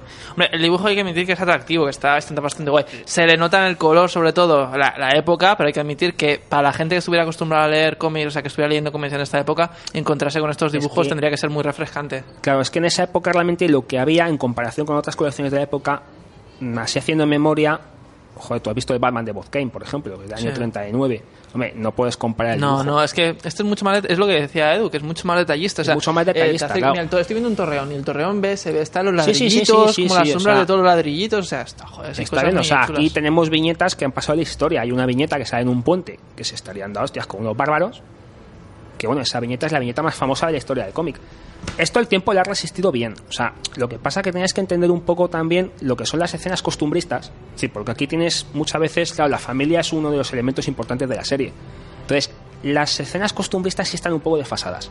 Porque es normal, ¿no? O sea, cuando te sale la madre cría o te sale la mujer que le, que le regaña al marido, eso es un poco simple, pero bueno, son cosas de la época. La parte de Foster, si empieza en el año 37, más o menos a partir del año 42, a día de hoy eso sigue siendo una obra de arte. Luego lo que sigue después del año 73, que ya son otros dibujantes como John Cullen Murphy o Gary Gianni, eso lo ha resistido peor. A día se sigue publicando, ¿eh? O sea, esto en Estados Unidos sigue saliendo. Nuevos, nuevas historias. Sí, sí, esto, es- esto se ha publicado de manera ininterrumpida. Ah. O sea, sigue saliendo. Lo que pasa es que yo creo que ya los hagan más por tradición quizá que por otra cosa. Y, la edición, o sea, porque comentabas que salía en, en tiras de prensa. Tiras dominicales, sí. Dominicales. ¿Esto hacía que la gente, porque no ha habido nunca una publicación así en plan como formato cómic o siempre ha sido... No, a ver, en Estados Unidos es que se, se empezaron, estas cosas se empezaron sacando en tiras diarias. Entonces, lo que pasa es que, claro, no es lo mismo hacer una plancha diaria que hacer un tabloide o hacer una tira dominical. Una tira dominical te permite hacer viñetas grandes, te permite hacer composiciones de páginas diferentes. Una tira de prensa realmente vas a tener, si tú solo luego lo remontas, porque estas cosas luego había una editorial que era Fantagraphics que lo sacaba. O sea, esto salía en los periódicos, pero luego de los periódicos se, se iba a una editorial para que sacaran libros o sacaran cómics. Entonces, claro, ser dominical, digamos que en el momento que haces el libro queda mucho mejor, porque si fueran tiras de prensa, tú vas a coger la página del TVO y vas a ver cinco tiras planas. Ujú. Uno, un, dos, tres, cuatro y cinco, ya está. Y, estrechitas, como si fuera un telefilm. Entonces, al ser dominical, le da mucho juego al autor. Eso ha hecho que quizá tenga más... más es que, claro, evidentemente siempre la plancha dominical se supone que es lo más importante de lo que. Entonces, la serie estrella es la que ocupa la plancha del domingo. En España, ¿qué, qué ediciones hemos tenido? Pues en España, bueno, esto es complicado. A ver, en España es que, a ver, empezó saliendo en 1950 una revista, se llama Nuevas Aventuras Maravillosas, que eran 12 números, pero no te publicaron desde el principio. Edi- Editorial Dólar, por ejemplo, también en el año 60 sacó cosas. En Editorial Dólar eran unos cuadernitos así estrechos en plan novela.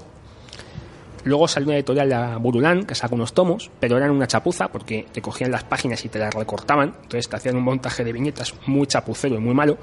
Y luego ya en el año 78 una editorial se llama Veo, que yo he tenido la colección, la ya no la tengo, la vendí, sacó todo el material de Foster. Entonces sacaron, no sé si fueron 28 o 32 álbumes, Eran muy bonitos porque eran en blanco y negro. El blanco y negro para mí favorece mucho más que el color, porque el trazo de Foster se ve mucho mejor en blanco y negro. Y lo que sí que tienen, el problema de las colecciones estas, cuando hablamos de colecciones como Flash Gordon o Mandrake o El Príncipe Valente, siempre la mejor colección va a ser la última, porque va a ser la más completa. Entonces, hay una que ha salido de, de Planeta, que salió hace dos años, con motivo del 75 aniversario de la colección. Bien bonita que es. Sí, preciosa. Yo la tengo entera. Yo, yo esto he tenido ya como tres o cuatro colecciones diferentes. Y esa colección para mí es la más indicada. Porque te va a coger todo. Si te quieres quedar solo con lo de Foster, te puedes comprar esa colección hasta la etapa de Foster o te puedes comprar la que está saliendo ahora de Manuel Caldas, que es en tamaño, el tamaño real del periódico realmente, que es donde mejor lo vas a ver. Una curiosidad que tenía con la, con la colección. ¿Llegó un momento determinado el Príncipe Valiente a tener algo que ver con los mitos artúricos o no llegó a haber conexión nunca? Sí, sí, sí, sí, desde el primer momento. Desde el primer momento. Lo que pasa es que, a ver, yo lo que he dicho, hay hechos históricos, pero luego hay una serie de hechos fantásticos que son así como un poquito al libre albedrío del autor. ¿Vale? El hecho de la corte de Camelot está presente desde el, principio. El romance de la reina Ginebra con Sir Lancelot se ve en la colección. Y luego, sobre todo, un tema muy recurrente son las invasiones sajonas. O sea, el hecho de que el rey Arturo está permanentemente contra los sajones, que están vengadas por culo, eso se ve en la serie continuamente. Entonces, eso es un, es un vehículo muy apropiado para dar historias. Después, con el paso de los años, ya al cabo de mucho, mucho tiempo, realmente todo eso ha desaparecido ya de la serie. Porque hay un momento que, bueno, que el rey Arturo ya se jubila, digamos, y entonces dejan al príncipe valiente a cargo de Camelo, que eso ya es un desfase, pero, pero bueno, eso ya te hablo de los años 80 más o menos. ¿Y qué otros dibujantes ha tenido la serie, aparte de este que me Pues, estás enseñando? mm, John Cullen Murphy, que fue el que sucedió a Foster, que la verdad es que la comparación es muy injusta, vamos a ser claros, o sea, es muy difícil mm, continuar el trabajo de este señor. Valor hay que tener para continuar. No, hay que tener, era uno de los ayudantes, hay que tener mucho valor para. Esa es la viñeta que te he dicho antes. Y luego ha tenido uno que se llama mm, Gianni Giannini o algo así, es un italiano. Que bueno, hubo un dibujante que era Von Hogarth, que es el que hace Tarzán, que estuvo a puntito de hacerse cargo de la serie. Si se hubiera hecho cargo de la serie ese dibujante, la cosa habría cambiado. Pero bueno, yo creo que las cosas, mira, tienen su tiempo, todo tiene su momento y la etapa de Foster es no se puede comparar con nada, ¿entiendes? Lo que pasa que, claro, si no hubiera tenido otros dibujantes nos estaríamos quejando porque se ha cortado la colección. Entonces, claro, Y aparte de Tarzán y el Príncipe Valiente, ¿qué otras colecciones? Foster? Dos. Son las dos. Esas. tiene alguna cosa suelta, como la canción de Bernadette, por ejemplo, unas tiras de prensa chiquititas, pero no, date cuenta que Foster en principio no era dibujante, o sea, a Foster no le gustaba dibujar, te veo. Foster era publicista, lo que pasa es que en principio hizo esto por necesidad y luego cuando ya llevaba un par de años dijo, oye coño, que me está quedando una cosa chula. Y entonces fue cuando ya se aficionó. Al principio no tenía mucha intención, de hecho Tarzán, el Tarzán de Foster, a Foster no te creas que era, que era algo de lo que estuviese muy orgulloso. Aparte que la época no, supongo que no es como ahora, ¿no? No- la, profesión de... Hombre, es que entonces date cuenta que estaban saliendo del crack del 29. La Gran Depresión. la, la Gran Depresión, era una época muy complicada. Entonces, bueno, no, ahí no había una editorial, digamos que no, ahí tenías que irte a los periódicos y de los periódicos, en función de lo que te pagasen en los periódicos, tú tirabas para adelante. Esta serie sí tuvo éxito. Se vendió, hubo otras de la época muy buenas que desaparecieron, como Cassie Ruggles, por ejemplo, o Lance. Bueno, yo sí recomendaría, maneras, el- además es que es una cosa ahora tú te vas a cualquier portal de internet y puedes conseguir, porque la, la colección de ediciones B, por ejemplo, ha bajado mucho de precio. Bueno, no te vas a comprar los 75 años de Príncipe Valente, pero joder, sí te puedes comprar los años buenos, sobre todo la. Pues, Yo recomendaría los 15, 20 primeros años, que son los mejores. Yo la verdad es que con el Príncipe Valiente debo reconocer que est- estoy maldito, porque siempre he tenido muchas ganas de leerlo, pero nunca he tenido la oportunidad de hacerlo. Yo soy rolero y he estado, vamos, Ujú. he visto el juego de rol del Príncipe Hay, Valiente. hay merchandising al respecto, ¿eh? o sea, hay cosas. Y siendo además la fantasía medieval, que bueno, en fin, la, la Edad Media, algo que me interese y me gusta, me da mucha rabia no poder haber leído nunca El Príncipe Valiente. Pues yo, tío, yo te recomiendo que lo leas. También hay una serie de dibujos, bueno, esa no se la recomiendo. Esa la vi, Sí, pues pero- esa precisamente no la recomiendo. Cosas duras. Sí, no, bueno, pues eso- yo creo que queda de recomendación de la semana. Sí, Lo sí, pondremos esto. en Twitter Yo, de verdad, si me se está Adrián ahí mirando los dibujos. Sí, lo dibujamos. El dibujo dibujamos. es muy Se ha quedado bueno. ya, ¿eh? Es que- sí, que- la, la cara, tío, yo sigo diciendo. Pero porque el, imita, el imita, aspecto de la- imita- del protagonista. imita un poquito los personajes Tiene cine. coloretes, tío, tiene Claro, coloretes. claro, claro. Imita Bueno, los pues personajes eh, del cine. hasta aquí el mundo viejuno. Muy bien. El mes que viene volvemos con una edición El nueva. mes que viene, pues con el guerrero de la antifaz. Ya Por ejemplo. Por ejemplo. Vamos con vuestros mensajes. Accediendo a las interceptaciones del SHIELD, el FBI y la CIA. Iniciando reconstrucción virtual de la escena del crimen.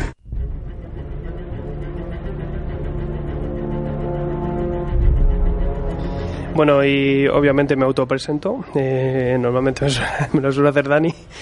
Vamos con los mensajes que me dejáis o nos dejáis por ahí, por Facebook, por Twitter, por todos lados. Eh, Daniel nos ponía la noticia de que se cancelaba Fantastic Four. eh, ponía los rumores de la cancelación de Fantastic Four, parece que eran ciertos. Se hará oficial su cancelación. Pablo Verastegui, ya que es un habitual, dice sí, mm, si Marvel lo hace y se debe a que la Fox tiene los derechos cinematográficos de Fantastic Four, sería vergonzoso.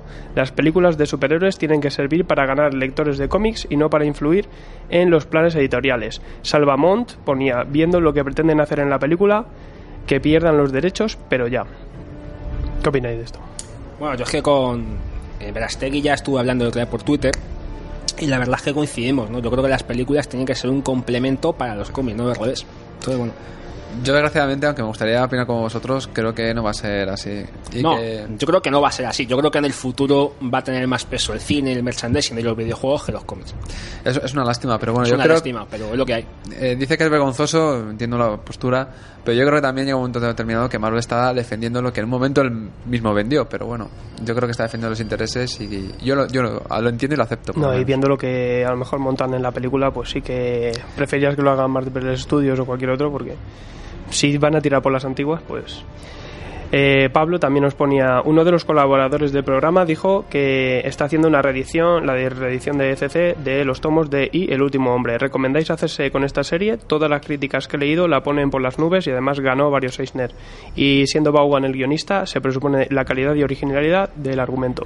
¿La habéis leído? Yo la estoy empezando ahora y me, porque estoy así dando un ataque a colecciones de vértigo y me parece bien, está bien, pero antes que poner, si solo tienes tiempo para comprar o dinero para comprarte una, preferiría que te compraras American Vampire o, o Predicador antes que estas sagas y la cosa tiramos cosas. Bueno, yo tirando a Vaughan sí que más saga.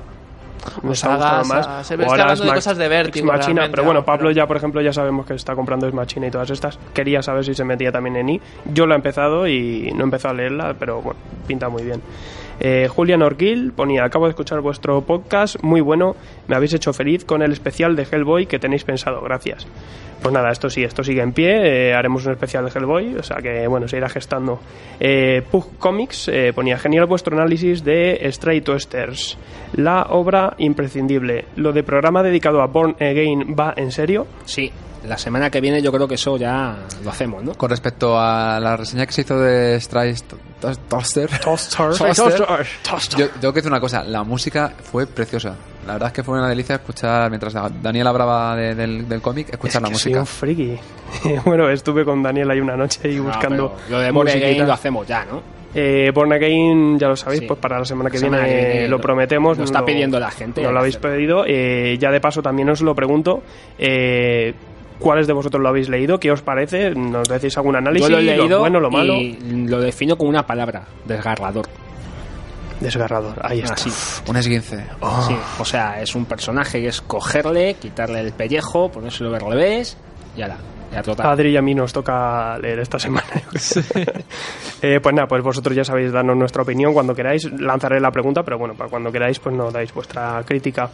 También Oki nos ponía, ¿para cuándo el estreno de Flash y Gotham en España? Esto ya se lo contesto, he estado mirando. Eh, Gotham la estrenaron, de hecho, ayer doblada en Canal Plus. ¿Ah, sí? Eh, o sea, ya, ya tenéis, tenemos el capítulo 1 doblada. Flash todavía no hay... No hay Precisamente de Flash no es sabe. que hoy hemos, hemos estado buscando así y por ahora no se sabe nada. O sea, eh, Arrow de lo traen el día 17 o el día 16, pero de esto, de Flash, nada. Y me parece fatal porque si Arrow y Flash van a ir conectadas y Calle 13 se pone a traer Arrow pero no Flash, Bueno, Entiendo que a lo mejor con un poco de suerte y con algo de tiempo en TNT. Yo siempre lo digo, mm, si podéis verla subtitulada, si sois de estos ansiosos, pues mejor subtitulada, porque hay series, por ejemplo, como Walking Dead, que se dobla al día, que es impresionante, y a otras que puede durar un año y, y Sobrenatural, si tienes ganas de que es la única serie que yo solo puedo ver en español, sí, en castellano sí o sí, me tardan un año y pico en traerla.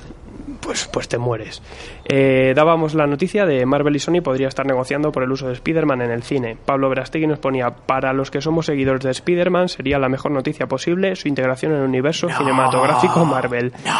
Taneler Tirso ponía, si es un reboot del personaje podría ser demasiado para el público y si no lo es, eh, que se lo queden en Sony. Ryan, el nuevo y Ultimate Spider-Man, tiene más a- tiende más al dramón que. Y me quedo con Raimi. Ahí se formó una Sí, discusión de una tracas. discusión me he cogido tres, pero. La gente empezó a lanzarme hachas cuando dije que lo de que Spider-Man 2 era mi peli favorita de superhéroes. O sea que, bueno, está la cosa calentita, ¿no? La verdad es que eh, esta semana no he dado abasto con los mensajes, la gente Ahí discutiendo ahí. y Yo me pierdo en Twitter, lo prometo. Yo he tenido trabajo. Eh, con este también, también dábamos que el tema de la semana iba a ser New X-Men. Eh, preguntaba, ¿ya la habéis leído? ¿Cuál era vuestra opinión? Eh, Oki nos ponía, la tengo empezada, el dibujo es brutal y el color le queda perfecto. En cuanto a la historia, ya veremos. Marco Antonio Di Forelli, decepción total. Eso es lo que nos... Vamos a ir a buscarle. Mm, bueno, de gustos. Daniel Brun, que también, como no le tenemos aquí, pues ponemos su, su opinión, que nos la daba también. Dice: Torpe intento de traernos una serie adolescente como New Mutants, a la que rápido se le acabaron las ideas y la originalidad. Lástima, porque la cogí con muchas ganas y a los 8 o 9 números me decepcionó.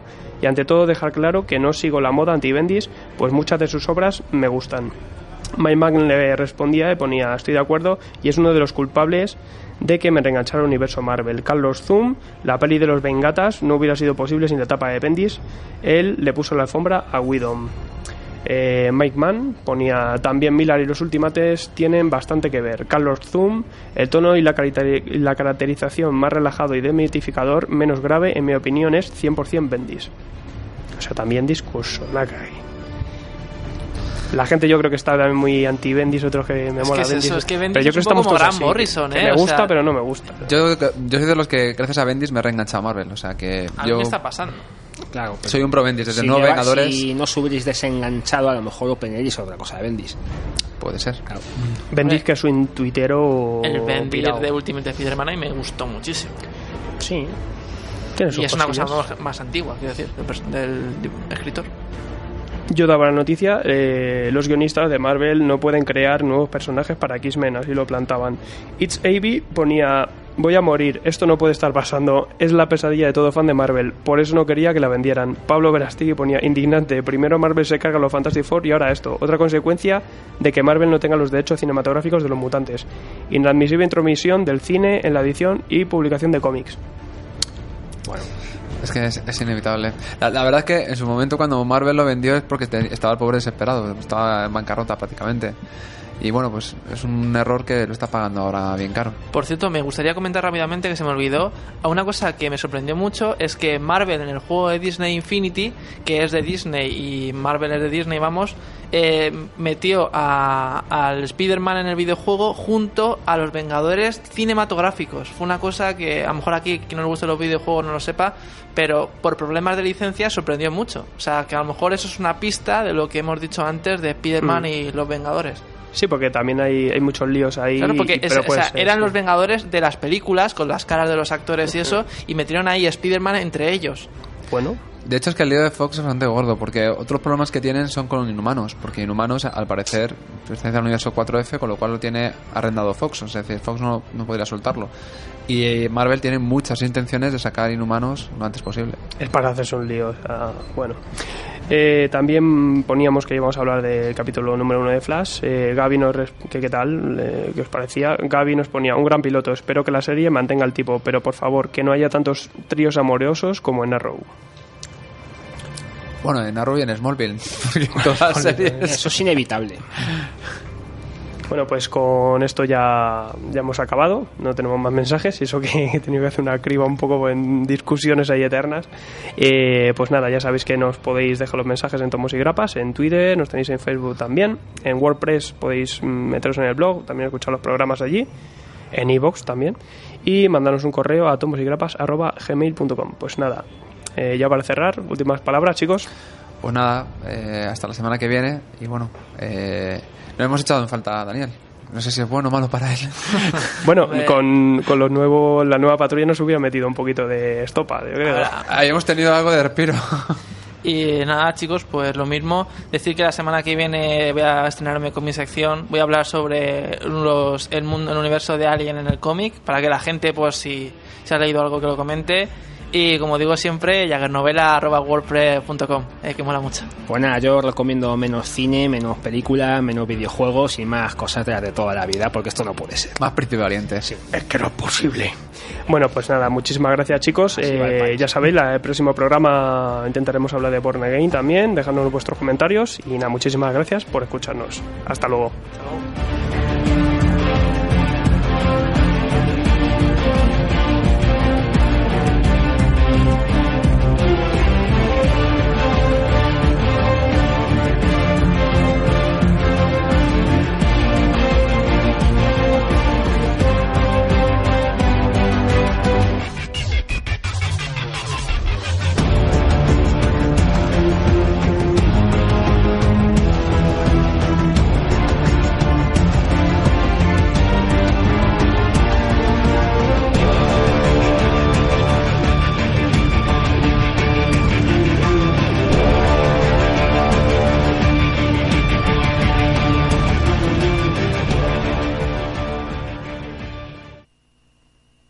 Banco Popular no hay negocio pequeño. Y quiero que te lo diga alguien que tiene un negocio como el tuyo. Somos Adriana y Virginia, emprendedoras. Abrimos hace un par de años, pero ahora necesitábamos dar un paso más. Y en el Banco Popular no solo encontramos la financiación que necesitábamos para crecer, también el apoyo y la confianza de gestores especializados. Ven a Banco Popular, un banco a la altura de tu negocio.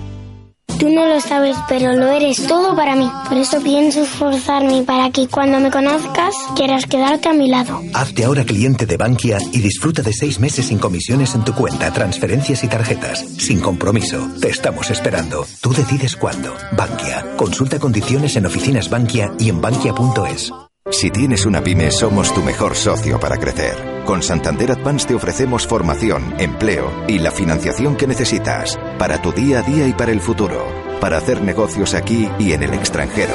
Descubre todo lo que podemos ofrecer a tu pyme en santanderadvance.com. Santander, un banco para tus ideas. Con el seguro del hogar, la financiación de tu alarma Securitas Direct y el seguro de salud Adeslas te sentirás triplemente protegido. Y si los contratas antes del 2 de noviembre tendrás tres meses gratis. Consulta las condiciones y características de la promoción en lacaixa.es. La Caixa, tú eres la estrella. Si juegas al baloncesto puedes meter un tiro libre. Con técnica, un triple. Con talento, desde el centro del campo. Y de campo a campo. Puede parecer imposible. Para Caser es cuestión de confianza. Caser Seguros. Seguros de tu confianza. Empresa colaboradora de la Copa del Mundo de Baloncesto 2014.